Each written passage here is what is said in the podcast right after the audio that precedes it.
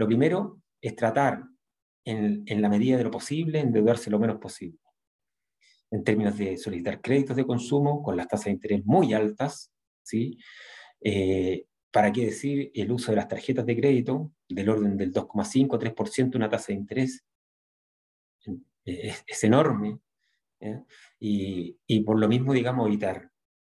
Eh, intentar eh, regatear, buscar alternativas para compras eh, diarias, en el día a día, en la feria, por ejemplo, evitar ojalá los supermercados, en la feria, en la vega, en el matadero, ¿sí?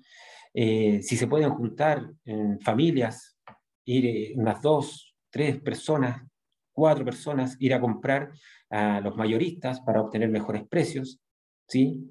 Eh, todo lo que sea con la intención de ahorrar y de endeudarse lo menos posible, porque no se avecinan tiempos mejores, todo lo contrario, está complejo el panorama en términos económicos. Esperemos que el Banco Central, quien es quien se encarga o debería encargarse de la política financiera de un país, la política monetaria y la política cambiaria, eh, a ver si recurre o utiliza alguno de sus instrumentos para intentar mitigar en cierta medida y evitar que el precio del dólar siga subiendo eh, en nuestro país. Es un fenómeno que se viene arrastrando ya desde hace un par de meses, en que, dada la situación que está viviendo Estados Unidos, en que se señala que está a puertas de entrar en un periodo de recesión, la economía para el primer trimestre en Estados Unidos disminuyó un 1.6%, con una alta inflación, lo que provoca que, eh, sin lugar a dudas, el Banco Central de Estados Unidos, la Reserva Federal, eh, va a seguir aumentando la tasa de interés.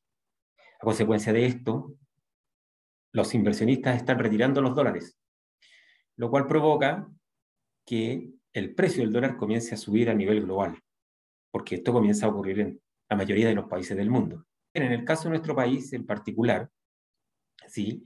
estamos con una situación de mucha incertidumbre a consecuencia, bueno, de algunas reformas que se están eh, planteando, como la reforma tributaria, y sin lugar a dudas que el cambio que se está eh, eh, considerando para nuestra constitución, indudablemente que provoca mucha incertidumbre, y por lo mismo también los inversionistas retiran los dólares los, para protegerse para invertir en activos más seguros, depósitos a plazo, o por ejemplo, comprar metales preciosos como el oro.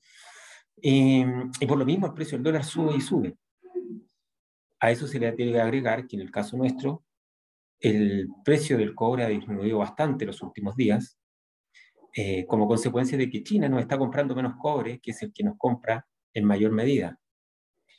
¿Por qué? Bueno, ellos siguen con el problema del COVID, y tienen cerrado algunas, algunas, algunas comunas o, comunidades, digamos, y por lo mismo la producción ha, venido disminuyendo.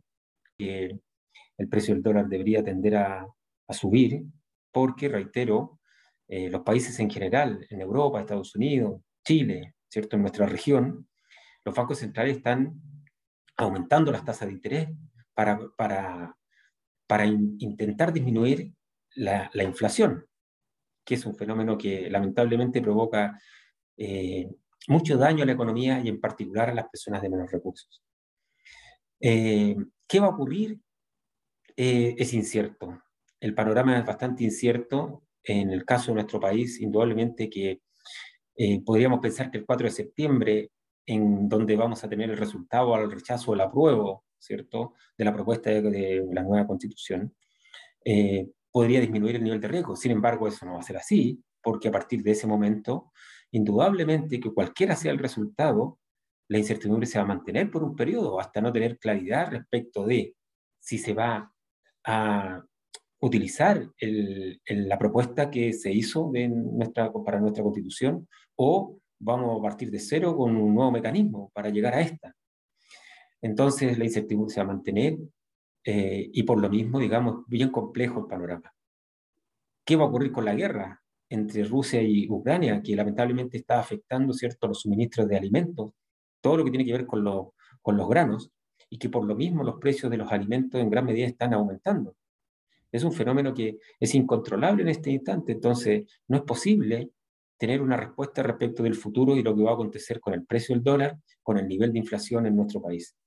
Las economías a nivel mundial, Chile no se escapa de esta realidad, están entrando en un proceso, en un periodo de, de crecimiento de la economía con alta inflación, que se conoce como estanflación, estancamiento de la economía, las economías decrecen, hay menos producción en las economías, por lo mismo hay menos empleo y los salarios tienden a disminuir.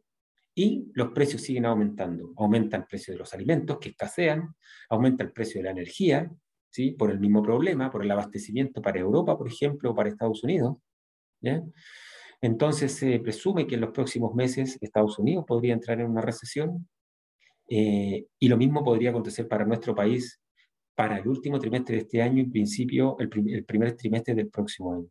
Entonces, no es auspicioso lo que viene y a eso le agregamos toda la incertidumbre que existe en, nuestro país.